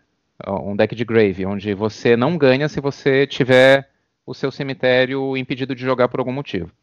Então existem cartas de hate, cartas de ódio, digamos assim, uh, que, que tentam bloquear o, o, cemitério do jogador de Dread. Então você tem desde encantamentos como Rest in Peace, que também joga no Modern, um, um, encantamento que exila todos os cemitérios, e com essa carta fica muito difícil ganhar o jogo. Você tem uh, cartas mais diretas como Surgical Extraction, é, e, outros, e outras formas de exilar cartas do cemitério que são resolvidas como instantâneas. Uhum. Então, se você um quer. Também, E dão um alvo, exatamente, dão um alvo na carta do cemitério. Tem algumas outras mais recentes também que foram, uh, foram criadas. Uh, e também tem, tem, tem mágicas que podem puxar, por exemplo, um terreno, como o Bojuka Bog, que quando entra em jogo você consegue exilar o cemitério inteiro de um jogador alvo. Então, muitas vezes você tem uma mão que você considera vencedora, mas o oponente está ali com uma lente aberta só esperando, na espreita. Então você tem que ver, opa, peraí, será que eu não faço essa minha Cabal Therapy primeiro e me certifico de que ele não tenha a, a, carta na mão? Essa é uma coisa que a gente tem que pensar muito no Dredge. Ou às vezes não, às vezes também saber ler o blefe do oponente. E pensar, não, eu não vou fazer isso porque se ele tiver, ele vai ganhar de qualquer forma, então uh, vamos, vamos lá, vamos, vamos apostar aqui as fichas todas, uh, porque é a nossa melhor chance de vitória. Uhum. Então, fazer essa leitura dos decks dos oponentes, da situação de jogo, uh, do porquê que ele fez isso, né? Já, uh, antes da gente começar aqui, eu estava mencionando alguns casos para vocês, eu lembrei de outro. Tem um, um, um, jogador, acho que não vou falar o nome dele, né? Um, um streamer bem famoso. Ele estava jogando contra mim uma vez e eu pensei, nossa, nossa que legal, né? Eu reconheci o nome dele, eu estava recém começando, acho que foi em outubro, novembro do ano passado. E aí eu pensei, nossa, que bacana, né? Uh, que bacana jogar contra uma pessoa famosa. A gente fica assim, ah, que legal, tô jogando com uma... Quando a gente começa a jogar online, de repente você tá jogando contra o, o Luiz Scott Vargas, por exemplo, ou contra um André Mengucci, ou enfim. Eu tava jogando contra um, streamer bem famoso do, do Magic Online, e eu, tinha, e eu lembro de, de uma vez só ter acompanhado um, uma stream dele, e ter achado muito divertida. Ele, é divertido, tem um sotaque divertido. E aí, uh, e aí a gente tava no game 2, e eu resolvi um Put Jump, que é uma criatura que você pode descartar uh, cartas da sua mão uh, como, como uma habilidade a qualquer momento, como, como uma mágica instantânea. E passei. E eu tinha uma Cabal Therapy na minha mão. Mas eu ia descartar já o meu único Dredger, eu só tinha um Dredger na mão, então eu passei. E ele só baixou uma ilha e passou. Aí eu pensei, não, esse, esse cara é bom. Ele não ia, e eu lembro de ele ter me ligado a 5, alguma coisa assim. Então, assim, não, ele, ele com certeza achou um, um, hate, provavelmente Surgical, que era o hate mais jogado por aquele deck naquela época. Então, o que, que eu fiz? Eu não coloquei o meu Dredger no cemitério, porque eu só tinha um. Uhum. Eu passei pela minha manutenção e não fiz nada. Ataquei com o meu Imp, 1 barra 1, uh, e baixei e, e, tentei resolver minha Cabal Therapy. Ele anulou a Cabal Therapy. E aí me deu um indício, opa, e, e, eu não tenho certeza, mas eu acho que ele usou Force of Will, uh, se não me engano. E daí eu pensei, nossa, ele não quer que eu veja a mão dele mesmo, ele com certeza tem um hate. Vamos esperar. Passei mais um turno, ele baixou uma segunda land e não fez nada. Então ele só estava esperando para usar o hate dele, entende? Então, uhum. quando chegou no meu turno 2, eu não tinha land e eu não tinha outro, outro Dredger ainda, então eu só passei e ataquei mais uma vez. No meu turno 3, eu resolvi. Uh, eu consegui baixar uma Narcomoeba, alguma coisa assim, da mão. Usei, do, do, usei dois manas, baixei uma criatura só para conseguir resolver o Cabal Therapy do cemitério, uh, sem, sem precisar sacrificar o meu Poterdimp. Sim, e, sim. Aí, e aí eu nomeei Surgical, e ele tinha uma Surgical. E aí, eu, e, e, aí eu me senti muito feliz e, e, e, como é que a gente fala? Eu me senti muito esperto, né? Nossa, foi tão esperto, legal. E é, é Big Brain aí, Place. É, exato. Só que daí olha só que coisa ruim. Depois eu fiquei empolgado e acho que no dia seguinte uh, me deu um estalo assim, gente, será que esse esse esse cara, esse streamer, ele estava streamando naquela hora, né? Porque se for eu posso ver e posso ver como é que foi o ponto de vista dele durante a partida. Que eu queria uhum. aprender e tudo. E aí eu vi e, e ele me xingou tanto. ele me xingou muito, assim, e ele, e ele me acusou de fazer ghosting que, que era uma coisa que o pessoal estava comentando hoje, né, no, é. uh, na internet. Vicente, uh, Vicente, você falando que tem sotaque engraçado, ele acusou você de falar, fazer ghost e xingando, você já falou quem que é, mas pode continuar. Ah, eu não queria dizer o nome, mas enfim, quem, quem, quem conhece vai saber, mas enfim. Uh, é porque, né, eu não, não, não sou próximo, não sou, não, não sou amigo, não conheço, mas, mas eu fiquei assim, poxa vida, jogador é europeu, Mas, tem um, uh... um sotaque engraçado. Gosta de Star Wars. Isso. E começa com A. Tô rindo demais. E aí eu fiquei me sentindo muito sem graça, porque, poxa vida, eu me senti tão esperto, tão. Naquele momento, nossa, eu joguei tão bem, né? E aí, de repente, eu vi que ele estava falando mal de mim e, e meio que sugerindo pro pessoal do chat, olha só, vamos descobrir quem é esse cara, porque ele tá, né, e daí, putz, uh, e daí eu senti, me senti bem mal, assim, e daí eu pensei, bom, tudo bem, vou relevar porque de certo ele não, não, não achou que fosse, mas na minha cabeça, mas é que tá, olha só que interessante, ele, depois ele também começou a jogar de Dredge, eu vi que ele, ele jogou alguns torneios de Dredge, mas uh, naquela época ele não jogava de Dredge, eu pensei, poxa, e talvez ele tenha pensado isso porque ele não é um jogador de Dredge, porque para um jogador de dredge experiente, que na época eu estava ficando mais experiente, a minha jogada era muito óbvia. Eu não uhum. vou fazer um all-in de jogar o meu único dredger no cemitério se eu estou desconfiando que o cara tem um hate na mão. Então uhum. eu, vou, eu vou jogar ao redor do hate. E, e, eu fiz isso bem até que ele, que ele teve que descartar o surgical dele. Então, assim, uh, na, minha, na minha cabeça foi uma jogada boa, porém meio óbvia. E na cabeça dele eu só jogaria daquela forma se eu tivesse espionando. É, se é. estivesse vendo a mão dele, assim, é, é absurdo. É, é então acho que. A terapia, a carta. Desculpa, pode falar. Não, não, era só isso que eu ia dizer. A Cabal Therapy, e acho que você ia falar a mesma coisa. A Cabal Therapy é uma carta que você precisa uh, se aperfeiçoar no deck para usá-la bem. Porque senão ela acaba virando uma, uma probe, né? Que você uh, desperdiça, às vezes, a mágica apenas para ver o que, que o oponente tem na mão. E não, você quer realmente Sim tentar liberar o jogo para vitória. A Cabal Therapy é uma carta que você quer liberar o espaço para vitória. Então, uhum. se você estiver perdendo o jogo, a pergunta que eu faço é: o que que eu preciso tirar da mão do oponente para que ele não vença no próximo turno? E aí você uh, faz isso. Se, vo se, você faz isso uh, e acerta, de novo, a sensação é muito boa, do tipo, não, eu não, eu, eu não nomeei o que ele provavelmente tem na mão, eu nomeei aquilo que daria vitória para o meu oponente. E a mesma coisa se você estiver quase vencendo a partida e tem a chance de fazer uma, uma, uma therapy, você vai nomear aquilo que te impediria de ganhar a partida nesse mesmo turno. Porque é, são, são as perguntas principais assim que você vai guiando. E não simplesmente a carta que o oponente ainda não usou e que ele, talvez ele tenha no deck, né? É, com... Agora, ela, deixa eu te fazer uma pergunta, Vicente.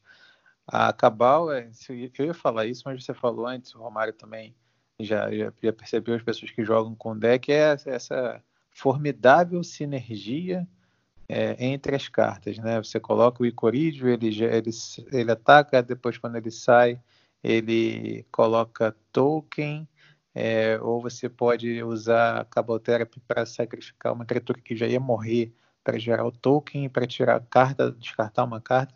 Ah, deixa eu te perguntar, Vicente, você falou que ela a Cabal Therapy é usada, e que aliás é uma carta que não é válida é, de forma, no, no Modern, né? Ela é do Legacy para cima, né? Que, que me conste. Não sei se ela foi publicada em Isso, isso edição. mesmo, isso mesmo. É, ela né? não joga Modern. E ela falou, você falou que ela, ela libera você para ganhar o jogo, como você deu esse exemplo é, contra esse jogador. Agora, existem algumas situações é, que você também pode usá-la defensivamente, por exemplo, você sabe que o oponente está jogando com o show Intel e existe o risco dele ganhar a partida no próximo turno e você optar por usar, já aconteceu você optar por usar nesse, nesse sentido?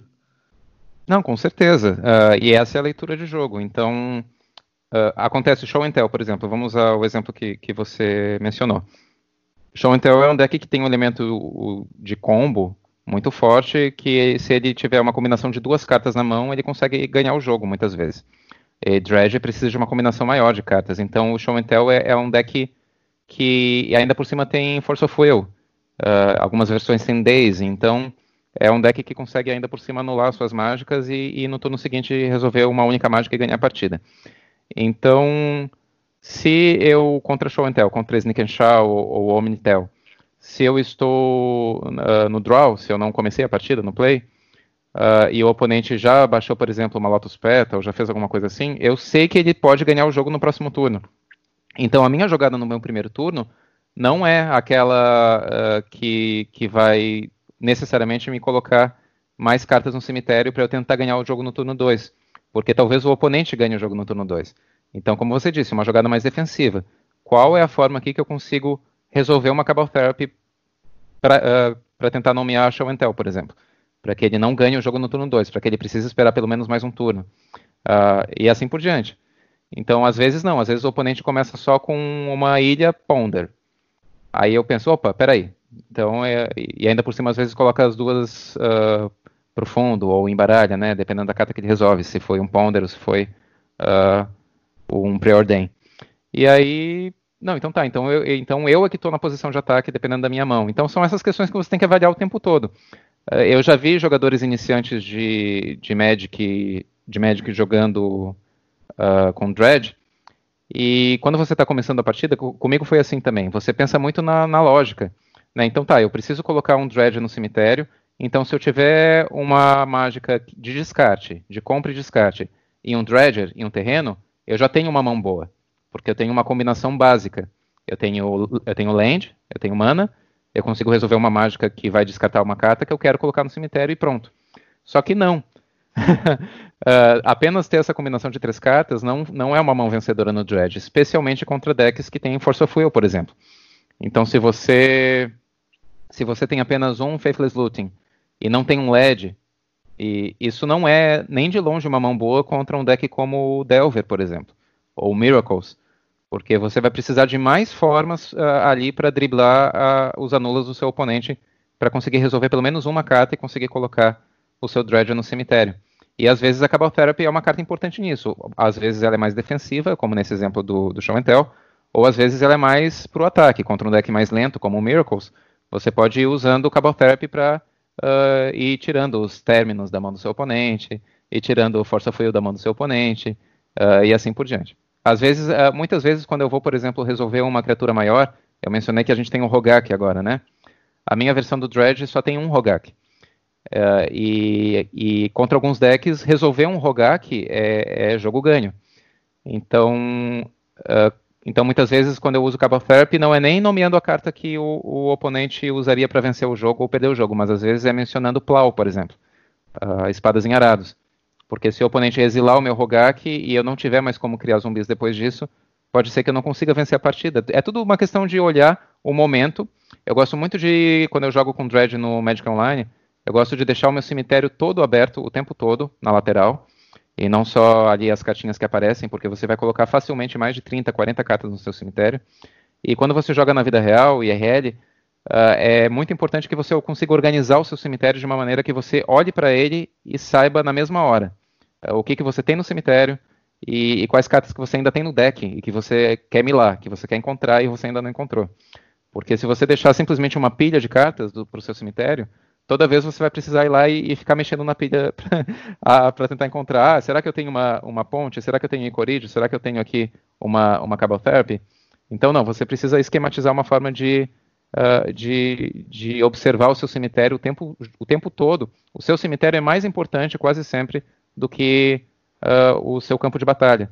Então, você precisa reservar um espaço da sua mesa para quem joga com cartas na vida real, reservar um espaço da mesa bom para você ir abrindo o seu cemitério durante o jogo de uma forma que o oponente também consiga ver, né, que não seja uma, uma forma escondida, difícil para os jogadores perceberem o que está acontecendo. E volta e meia, antes de cada jogada, eu dou uma olhada no meu cemitério e vejo. Se eu fizer isso, eu estou querendo o quê? Porque às vezes a gente tem. A gente, logo nas primeiras 20 cartas, já conseguiu milar as quatro pontes, por exemplo. As quatro bridges. E aí o que mais que você quer depois disso? Você quer mesmo resolver. Uh, não sei, um, um, uma carta específica ali, você precisa mesmo fazer isso, ou, talvez você pode ir agora fazendo um slow dredging e, e observando o seu oponente, dependendo do deck dele. Uh, enfim, são muitas situações de jogo. Como eu disse, uh, é fácil aprender a jogar com deck, mas você precisa de experiência para realmente uh, se tornar um especialista. Não é, não é fácil de você apenas, não, já, já aprendi o deck e já sei. alguns decks são mais fáceis de aprender, né? O, hum. Dredge é, o Dredge é um deck fácil de aprender a mecânica. Você, uma semana jogando direitinho, você entende como é que o deck funciona. Mas realmente pegar as nuances de cada jogada e contra cada deck, isso leva mais tempo. Claro, claro. É, é, é para aprender como é que as cartas funcionam é fácil, mas para para jogar assim do melhor, da melhor maneira possível leva mais tempo, realmente. Uma, ah, tem, tem duas habilidades boas. Posso falar ainda uma outra coisa, Romário? Claro. Tem duas habilidades muito boas de um jogador de Dredge que são muito subestimadas. As pessoas às vezes não pensam uh, nessas duas habilidades que são muito, muito boas. São três, na verdade. Uma delas a gente já, uh, já falou, que é a, o uso da Cabal Therapy é muito, muito importante para o jogador de Dredge aperfeiçoar o seu uso da Cabal Trap para acertar mais vezes e para conseguir tirar aquela carta desgraçada que o seu oponente deu top deck e está só esperando o momento certo para arruinar a sua vida. Então você precisa ter um bom momento para usar Cabal Therapy. Mas tem outras duas habilidades importantes. A primeira delas é saber moligar. uh, você não é um bom jogador de Dredge se você não sabe moligar. Porque assim, a maioria dos outros decks, se você ligar para cinco cartas, por exemplo, você pode estar tá abrindo mão da vitória. Você tenta, não, eu vou tentar ficar com essas seis aqui, quem sabe eu consigo comprar minha carta que vai conseguir melhorar essa mão. Mas o Dredge tem muitas mãos de cinco ou até de quatro cartas que são melhores do que as mãos de sete. Porque se você compra as sete cartas iniciais, cartas que você apenas queria ver no seu cemitério, mesmo que você tenha terrenos na mão, lands, enfim, essa mão não vai fazer nada. Então você precisa prestar bastante atenção contra o oponente que você está jogando. Se você estiver jogando contra um oponente de combo, por exemplo, uh, como Storm, uh, alguma variação de Tendrils ou Tess, muitas vezes esses decks têm o poder de ganhar até no turno 1. Então, uh, realmente, essa mão aqui, sendo que você não tem anula, essa mão aqui tem chance de ganhar contra esse deck. Lembra, Fausto, a gente fez na, tu, na, na tua stream um, um exercício também de pensar isso, né? Poxa, será sim, que eu vou sim, me ligar sim. de novo? Vou me ligar de novo, você tem certeza? E às vezes é e às vezes é isso. Sim, você vai, porque com essa mão você não ganha. Então vamos lá, vamos atrás de uma mão que tenha chance de vitória. Uh, o, o Dredge é um deck que tem mãos muito boas, mas às vezes tem mãos muito ruins. Então um bom jogador de Dredge tem que, uh, tem que me ligar sem medo uh, e ir atrás de uma mão que tenha chance realmente de ganhar a partida. É, e, e, a terceira e última coisa que a gente falou da Cabal Therapy, de saber moligar, e a terceira coisa que é muito importante é saber o momento de comprar naturalmente. Que às vezes você você observa, não, eu tenho dredges, eu já estou conseguindo fazer e tudo, mas eu preciso comprar. eu preciso tentar achar uma carta a mais aqui, porque só com essa situação de jogo aqui não vai ser suficiente para ganhar a partida. O dredge não é só o que você resolve no primeiro turno e depois uh, vai no automático, não. Tem muitos momentos de jogo que você tem que, não, agora é o momento que eu preciso tentar comprar uma land. Ou eu preciso comprar uh, um LED. Se eu comprar um LED agora, um Lions on Diamond, eu ganho o jogo. Ou se eu comprar uma land qualquer, eu ganho o jogo. Ou se eu comprar, enfim, uma Cabal, Cabal Therapy, eu preciso comprar Cabal Therapy porque eu preciso usá-la duas vezes nesse turno. Uh, uma da minha mão e outra do cemitério. Se eu usar só do cemitério, eu não ganho o jogo. Então são leituras assim, de não, nesse momento eu vou tentar comprar entende? Eu não vou simplesmente trocar minha fase de compra por um dredger, eu vou tentar comprar naturalmente para ver se eu consigo uh, modificar o cenário da partida. Muito bem. Tão bom, né, quando a gente vê o casamento perfeito entre um jogador e um deck, né? que fala com uma paixão impressionante. Ah, e verdade. eu queria aproveitar, assim, Romário, não sei se você concorda, da gente, né, já deve estar aí passando um pouco da, do tempo, mas não encerrar sem falar do, do resultado. E eu acho que perguntar também, aproveitar o Vicente e você comentar um pouquinho também sobre o novo field do, do Legacy, depois do ajuste feito na, na mecânica de Companion. O que, que vocês estão achando, se o field está mais diverso, né? Ou não. E para a gente poder aproveitar a presença do, do Vicente e também contemplar, né? Se você quer falar das listas que fizeram top 8 no, no nesse challenge, enfim. O que, que você acha, Romário? Ah, pode tentar. É, bom, vai ficar muito comprido para quem está escutando, mas eu, para mim, a gente pode continuar conversando aqui sobre sobre challenge. Uh, talvez para a gente, é, Vicente, não sei se você que, que, teve algum, normalmente a gente gosta de perguntar assim alguns momentos ou teve alguma partida interessante que aconteceu no, no challenge. Uh, umas coisas interessantes, eu vi que você. A última rodada do, do, do, Suíço e a final foi contra o mesmo oponente, né? Que você, você comentou com a gente. Mas teve mais alguma, Teve mais alguma partida, algum momento no, no, no challenge que você achou, achou legal, você achou interessante? Eu, eu, achei vários momentos interessantes, Romário. A principal questão do challenge que me chamou muita atenção é que eu só peguei decks diferentes.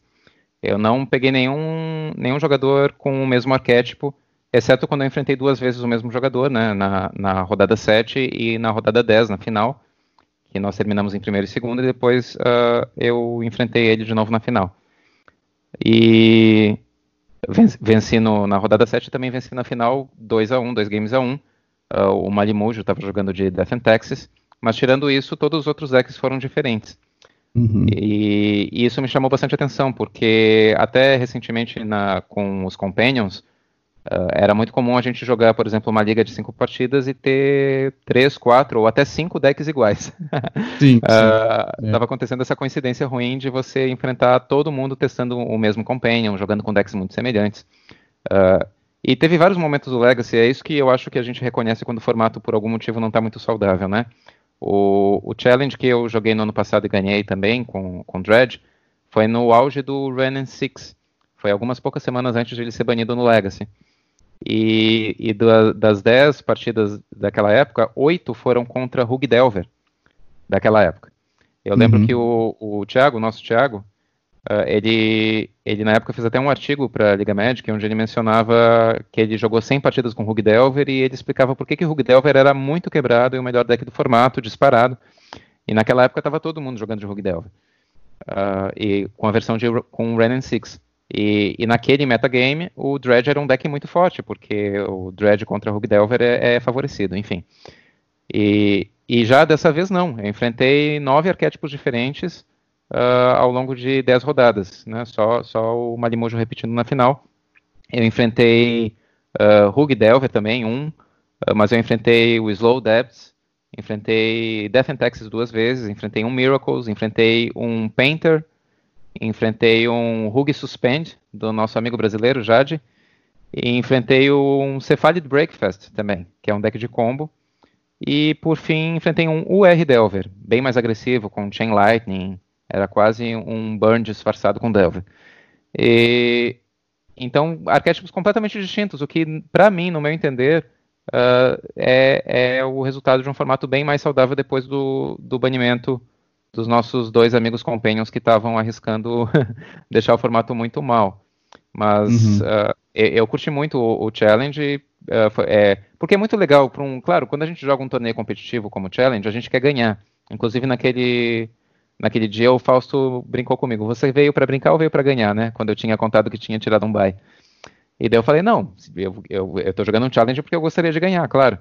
Mas é claro que tem um elemento também da diversidade das partidas que te faz uh, gostar do que, é, do que é jogar Magic, né?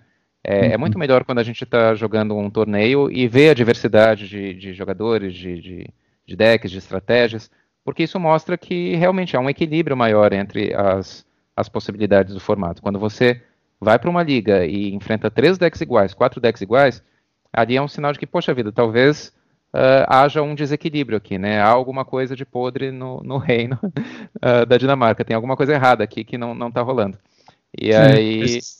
acho que nesses formatos eternos, realmente, se não tiver uma diversidade, fica fica meio maçante depois, né? Fica meio chato. Para quem joga standard, talvez fique mais acostumado, né? Porque a, a quantidade de cartas são é bem menores, né? Então, às vezes você acaba tendo um ou dois decks que são os melhores é. decks do formato, assim, claramente são os melhores decks, né? Mas acho que nos formatos eternos, que nem o Legacy, se tiver só um ou dois decks, acaba ficando chato para quem, pra quem joga os formatos, né? Acho que essa, essa questão da diversidade realmente é um. Na minha opinião, eu acho que, acho que na sua opinião também, é um sinal que o formato é divertido de jogar, né? Porque você tem. É.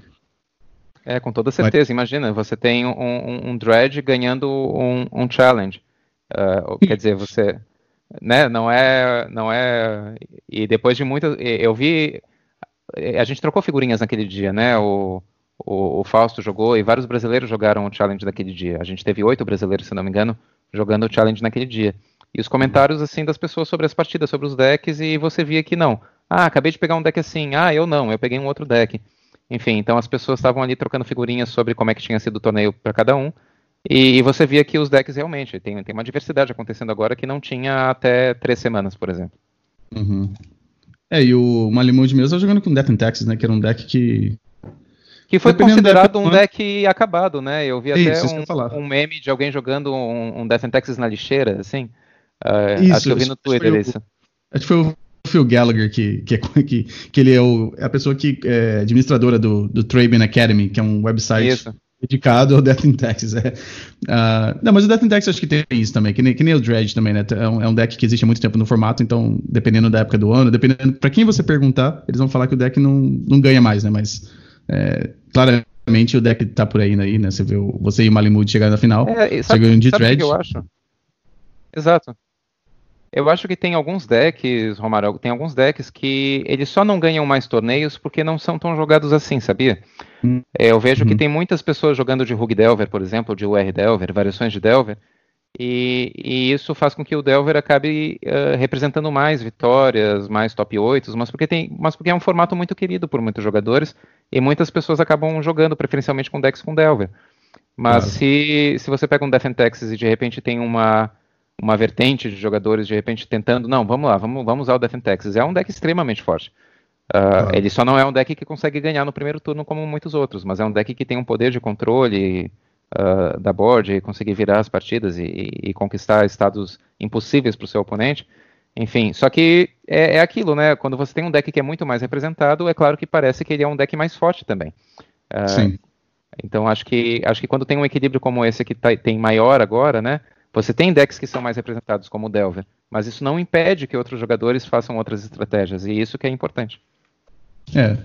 Não, eu, eu acho que tanto você jogando de Dread e como o Malimut está jogando de Death and Taxes, são dois decks que tem um matchup bom contra o Delver também, né? Acho que até. Acho que eu mencionei isso pra você no, no começo do, do challenge, quando vocês estavam falando que estavam jogando muito contra Hug Delver. Eu falei, acho que o. Acho que o Dread tá uma boa, uma boa pedida de novo, porque o deck tem um é bom, bom matchup. E eu tava olhando o top 8 aqui, então, uh, já dando uma olhada aqui, no quarto e quinto colocado a gente viu. Uh, em quinto ficou o Thiago até com, com o Turbo Depths, e em quarto colocado ficou um jogador também jogando com uma. Eu chamaria de Medium Depths, porque não é nem Turbo Depths nem o, nem o Slow Depths, ele tava no meio, ele tava com. Ele tinha os Elvis Spirit Guys, mas ele não tinha a, a Pétala de Lotus, por exemplo. Ele tinha Mox Diamond. Ah, é, é o Lave eu... DD, aquele? Isso. Uhum. Isso. Eu joguei contra ele, eu foi a minha é um derrota outro... no challenge. Então, e eu, eu acho que é um, é um outro deck também que é, é, bom contra, contra Delver. Então, se, se, se você estava esperando jogar contra Delver nesse, nesse, nesse challenge, eu acho que esses três decks que a gente mencionou, Dread, Death and Texas e, o, o, e os decks que jogam com a Mary Lodge, né, o Depths, eu acho que eram decks que eram bom. tem bom matchup contra Delver.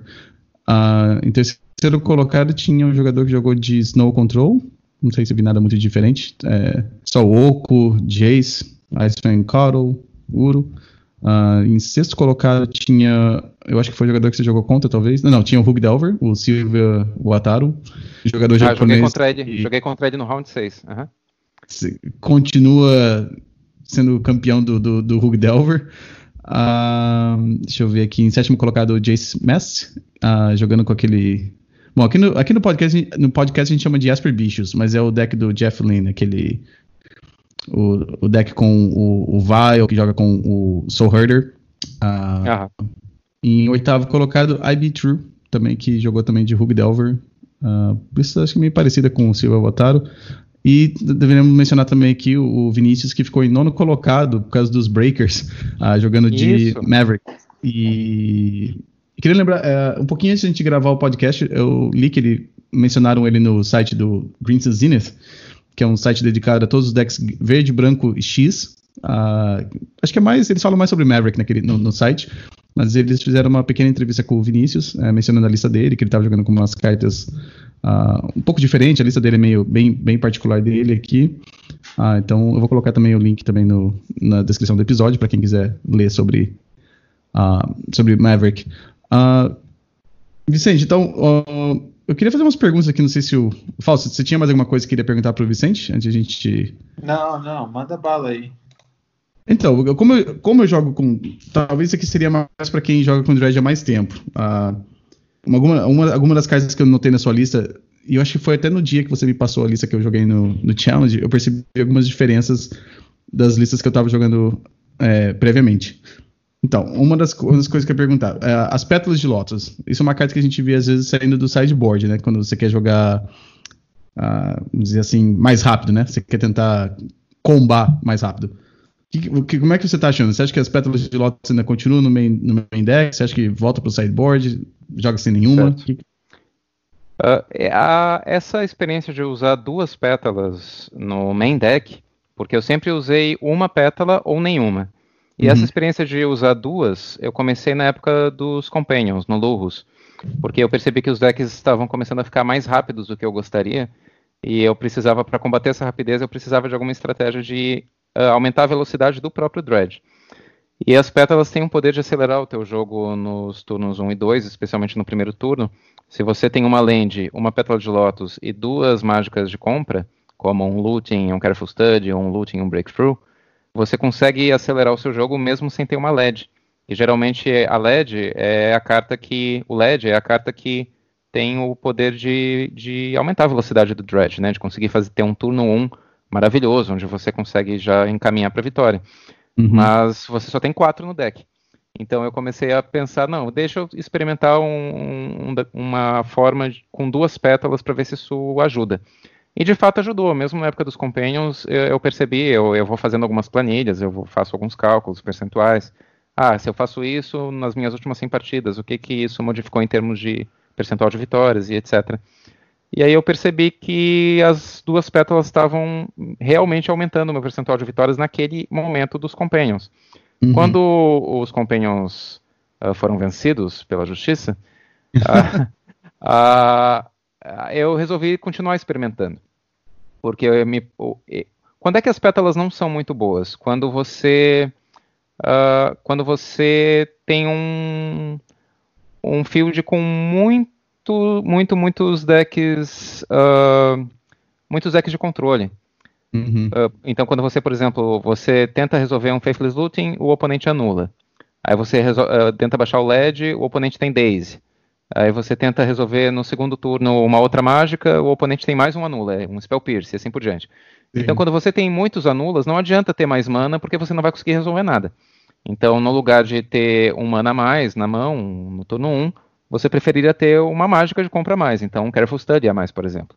Sim. Se você vê na lista, eu estou usando apenas um Careful Study, e na lista anterior que você tinha jogado não tinha nenhum, né? Uhum. Era uma lista que tinha quatro Breakthrough, era tentando apostar bem na, na questão da velocidade.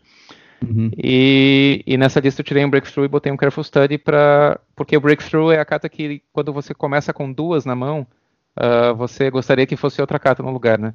Sim, então, exatamente. Então, é a melhor carta do deck, mas é a pior segunda carta do deck. Então. É, que raramente você, você vai castar ela com. Você vai castar ela e vai ter carta depois sobrando na mão, né? Então não, não tem para que muito ter. Abrir uma é. mão de sete cartas e ter duas na mão. É melhor você ter uma só, e se aquela for no lado, não tem problema. É, exatamente. Então, por isso, eu foi uma experiência que eu fiz, assim, não foi uma, foi uma coisa que eu mesmo fiz, da, a, a, minha ideia da minha cabeça. uh, inclusive, uhum. tem, tem pessoas que não curtem muito a coisa de ter as pétalas, porque elas são um tiro só, né? Você sacrifica e não gera mais mana. É, a maioria dos jogadores de Dredge gostam de usar 13 lands no main deck. E, E nesse deck que eu usei no Challenge, eu estou usando 12 lands e duas uhum. pétalas no main deck. Então são 14 fontes de mana, uma a mais do que a média, mas ainda assim uma land a menos. Mas eu senti que as duas pétalas, além de acelerar o jogo, elas dão uma carta a mais no cemitério para eu fazer walks. Uh, ah, e aí, claro. e como eu já, eu, quando eu comecei a testar o walks, eu testei algumas versões de Dredge que usavam Fetchlands, porque eu queria ter mais cartas no Grave para poder aproveitar o poder de fogo do walks mesmo. Queria ver se se o boi conseguia, é exatamente, mais cartas para exilar. O, o Ox é aquela carta que a gente começou falando no início aqui do podcast. Para você uh, trazê-lo do cemitério, você precisa exilar outras oito cartas do seu cemitério, além de pagar dois manas vermelhos. E ao fazer esse exílio de oito cartas, o Dredge é, é, um deck que quer ter cartas no cemitério. Então, exilar oito cartas pode ser demais, se você tiver que exilar cartas que você gostaria que ficassem ali. Então, a Fatland é uma carta inútil, né? Você consegue uh, usá-la, afinar o deck um pouquinho e vai uma carta mais no cemitério. A Lotus Petal também, você resolve e agora ela só está ali para ser exilada. Uhum. Então eu tentei fazer uma versão do deck com as Fatlands, mas ficou muito inconsistente, não, não, não curti, tentei, tentei, não curti. Então voltei para as lands uh, multicoloridas, mas, mas as duas pétalas de Lotus e eu estou gostando. Eu, eu, por enquanto, estou achando, tô achando que está funcionando muito bem. Não, okay. não, não, não sinto falta de ter uh, só 13 lands e nenhuma pétala. Eu acho que as duas pétalas estão funcionando muito bem. Ok. Uh, a outra que eu ia perguntar, por exemplo, uh, então, antigamente as versões antigas do Dread jogavam com. Uh, muitas vezes jogavam no main deck, jogavam com o Dread Return e aquela carta Flame King Zealot, né? Que Uh, explicando rapidinho, é uma criatura que quando entra em jogo, ela dá mais um, mais um para todas as suas criaturas e dá haste, né? Dá ímpeto para todas as suas criaturas. Então era um tipo um jeito mais fácil de você combar com o deck, né? Se você, você devolvia a criatura com o Dread Return pro jogo, e se tivesse alguns zumbis na mesa, você conseguia atacar é, pro dano letal. Mais ou menos que nem os elfos fazem com o Craterhoof Behemoth, né? Uh, nessas Exato. versões mais novas do, Dread, a gente tá vendo o Dread Return e o Ashen Rider no sideboard, né? Você já vem, já vem de alguns anos agora, a gente já tá vendo essa, esse plano do sideboard. É, quando que você gosta de colocar o, o Ashen Rider e, com, com o Dread Return? E se você voltaria a jogar talvez até com... Se você tentaria jogar com o Flame King Zealot? Certo, eu tentei jogar com Flame King Zealot no main deck, no sideboard também. E quando você joga com Flame King, você está aumentando o aspecto de combo do deck. É aquela questão que eu falei que, que o Dredge tem um pouco de combo, um pouco de agro, um pouco de control, né? Ele tem um elemento de combo muito forte, porque você combina várias cartas com sinergia, mas não é o fator preponderante para você ganhar muitas vezes. Não adianta você ter as cartas do combo e não conseguir uh, depois se, uh, controlar a partida se o, o, o, oponente faz alguma coisa e vira a partida na mesma hora. Então é um deck que está ali, equilibrando numa linha fina entre um arquétipo e outro uh, entre um estilo de jogo e outro. Mas quando você tem o Flame King, você está aumentando o elemento combo. Então você quer ganhar o mais rápido possível. Você quer que os seus zumbis já entrem com ímpeto e já ataquem e já vençam o jogo, se possível, no mesmo turno. Quase como um Belcher, que no turno 1 você já. Né, no outro arquétipo do, do Goblin Char Belcher, que você já tenta ganhar no, no, no mesmo turno. Uhum. Só que as versões recentes do Dredge, no, nos últimos dois anos principalmente, que eu não jogava na época no Legacy, mas eu li artigos, conversei com várias pessoas e, e vi listas antigas também. E nos últimos dois anos, mais ou menos, eu percebi que, que houve essa migração de diminuir um pouco o elemento combo do deck e deixá-lo mais consistente, com um maior número de cartas que compram e descartam, com a, depois que o Rogak foi, foi criado com a inclusão de um ou dois Rogaks, tem pessoas que usam até dois Rogaks no main deck, agora tem o Ox também. Então o Dredge está tendo um arsenal maior de cartas uh, que, que, que, que, conseguem controlar e ganhar o jogo, né? Conseguem uhum. avançar o seu, seu propósito do jogo, consegue colocar mais criaturas no cemitério e, e favorecer que você use as Cabal Therapy, favorecer que você uh, tenha uma situação de jogo equilibrada, para você ganhar o jogo no momento certo e não rápido. Porque quando você tenta ganhar o jogo muito rápido e o oponente tem. Uh, eu dei o exemplo já antes, tem um crop rotation, uh, tem um Bojuka Bog, tem uh, um, um, uma Surgical exatamente na sua bridge no momento que você mais precisava dela e assim por diante, uh, né, você acaba não conseguindo ganhar o jogo e você já milou praticamente o deck inteiro e agora qual que é a sua segunda bala? Qual que é uhum. o seu segundo ataque? Né, então, é essa a questão. Então, acho que os jogadores foram percebendo que o percentual de vitórias do Dread aumenta quando você consegue controlar o jogo para ir tirando os pontos de vida do oponente após vários ataques, ou após um ataque bem construído com muito controle, do uhum. que ir para tudo ou nada de uma vez só, e se o oponente tiver ali um hate, um, uma carta que anula o seu cemitério no momento que você Sim. mais precisa dele, aí você acaba perdendo o jogo na mesma hora, porque você já usou todos os seus recursos e não tem mais o que fazer. Então é mais por isso. Você perguntou do Ashen Rider, ele é uma carta muito boa, evidentemente, contra Sneak and Shaw, porque uh, se o oponente pede para cada jogador colocar uma carta da mão, você pode baixar o Ashen Rider da sua mão e exilar o Emrakul dele, a Emrakul uhum. dele na mesma hora, ou exilar uma Omniscience. Às vezes, na, mesmo ele puxando outras mágicas com Omniscience em resposta, ele não uhum. encontra uma resposta para o seu Ashen Rider. Mas uh, tem algumas situações de jogo para o Dredge, como eu falei, ele é um deck que ganha atacando. Então, por exemplo, é muito difícil para o Dredge vencer uma Ensnaring Bridge, uma ponte traiçoeira. Sim. Uh, um artefato de custo 3, se não me engano, que, que o, o oponente não, os jogadores não podem atacar, uh, dependendo da quantidade de cartas que tiver na mão uh, do, do, dono da ponte. Uhum. Então, se você não puder atacar, você não ganha o jogo. E o Ashen Rider te dá uma possibilidade de, se você colocou criaturas em jogo, mesmo que você não possa atacar com elas, você pode fazê-lo com a ajuda do Dread Return, que a gente não explicou, mas é um feitiço preto que você pode sacrificar três criaturas, uh, se o Dread Return estiver no seu cemitério, você pode pagar o custo dele sacrificando três criaturas, e como eu falei, o Dread quer sacrificar criaturas, então isso é, acaba sendo um benefício da carta, para trazer, para reanimar uma carta do seu cemitério diretamente para o campo de batalha. E aí você reanima o Ashen Rider, que é uma criatura que quando entra em jogo ou quando sai de jogo, uh, você pode exilar uma permanente alvo, incluindo terrenos. Uhum. Então isso é muito bom contra Tabernáculo, por exemplo. É muito bom contra a Ponte Traiçoeira, que eu já falei. É muito bom contra. Também. É, exatamente. Maze of é, é, bom contra. Mas se bem que o Maze of a gente consegue ganhar dele, assim, dependendo do jogo. É, sim, agora, sim. Uhum. Agora, contra Tabernáculo, como a gente não tem o, o Flame King, uh, fica um pouco mais difícil de ganhar, mas o, o Ashen Rider dá jeito. Às vezes, algumas versões de Slow Depths uh, vale a pena você colocar também para dentro, se, especialmente se você souber que o oponente não tem leyline, porque se o oponente não estiver jogando de leyline e ele é slow depth, uh, você pode fazer, dependendo se você estiver no play ou no draw, você pode uh, fazer um plano de jogo mais defensivo, onde você vai ter ali uma, uma segunda possibilidade de ataque, né, com, puxando um Ashen Rider da mesa para exilar um, um, uma, exatamente, exilar Maria da Laje, ou, exilar uma carta que pode, possa ser muito incômoda do seu oponente. Tem uhum. alguns casos assim mais específicos também, mas com, por favor, não coloquem contra Reanimator, que é um tiro no pé. Ah, é eles, eles, vão reanimar o teu próprio bicho, é. Exatamente. Contra Reanimator, tire todos os seus bichos grandes, tire Rogak, tire Ox, não coloque o Ashen Rider, deixa só os Icoridios e como Ebas, bem bonitinhos ali, que eles vão ser suficientes. Uh, eu acho que, eu acho que era isso que eu tinha, assim, que eu vi. Uh, o Vitor Sideboard está bem voltado para o metagame normal de, de agora, né? Mas isso aí imagino que você muda de vez em quando. Você também está jogando com a Shenanigans, tá jogando com o Wispmare, tem Wear and Tear, então você tem uma, uma diversidade para lidar com, com o hate que tem agora, né? É, eu percebi ah. que tinha, no challenge pelo menos, eu enfrentei pouquíssimos oponentes que estavam usando Leyline. Uh, acho que na verdade eu enfrentei um ou dois só com Leyline. A maioria dos oponentes estavam usando Surgical.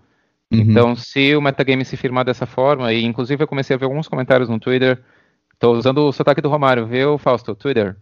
Twitter. Sim. Uh, então, uh, se as pessoas começarem a usar mais Surgical, aí pode ser o momento de a gente colocar pelo menos dois Silent Gravestone ah, sim, sim. no sideboard. Voltar a jogar com aquela cartinha, que é um né? artefato de custo 1, é, que daí o oponente não pode dar alvo em nada no cemitério, nem no seu, nem no dele. Então uhum. é muito bom contra o Dreadhorde Arcanist também.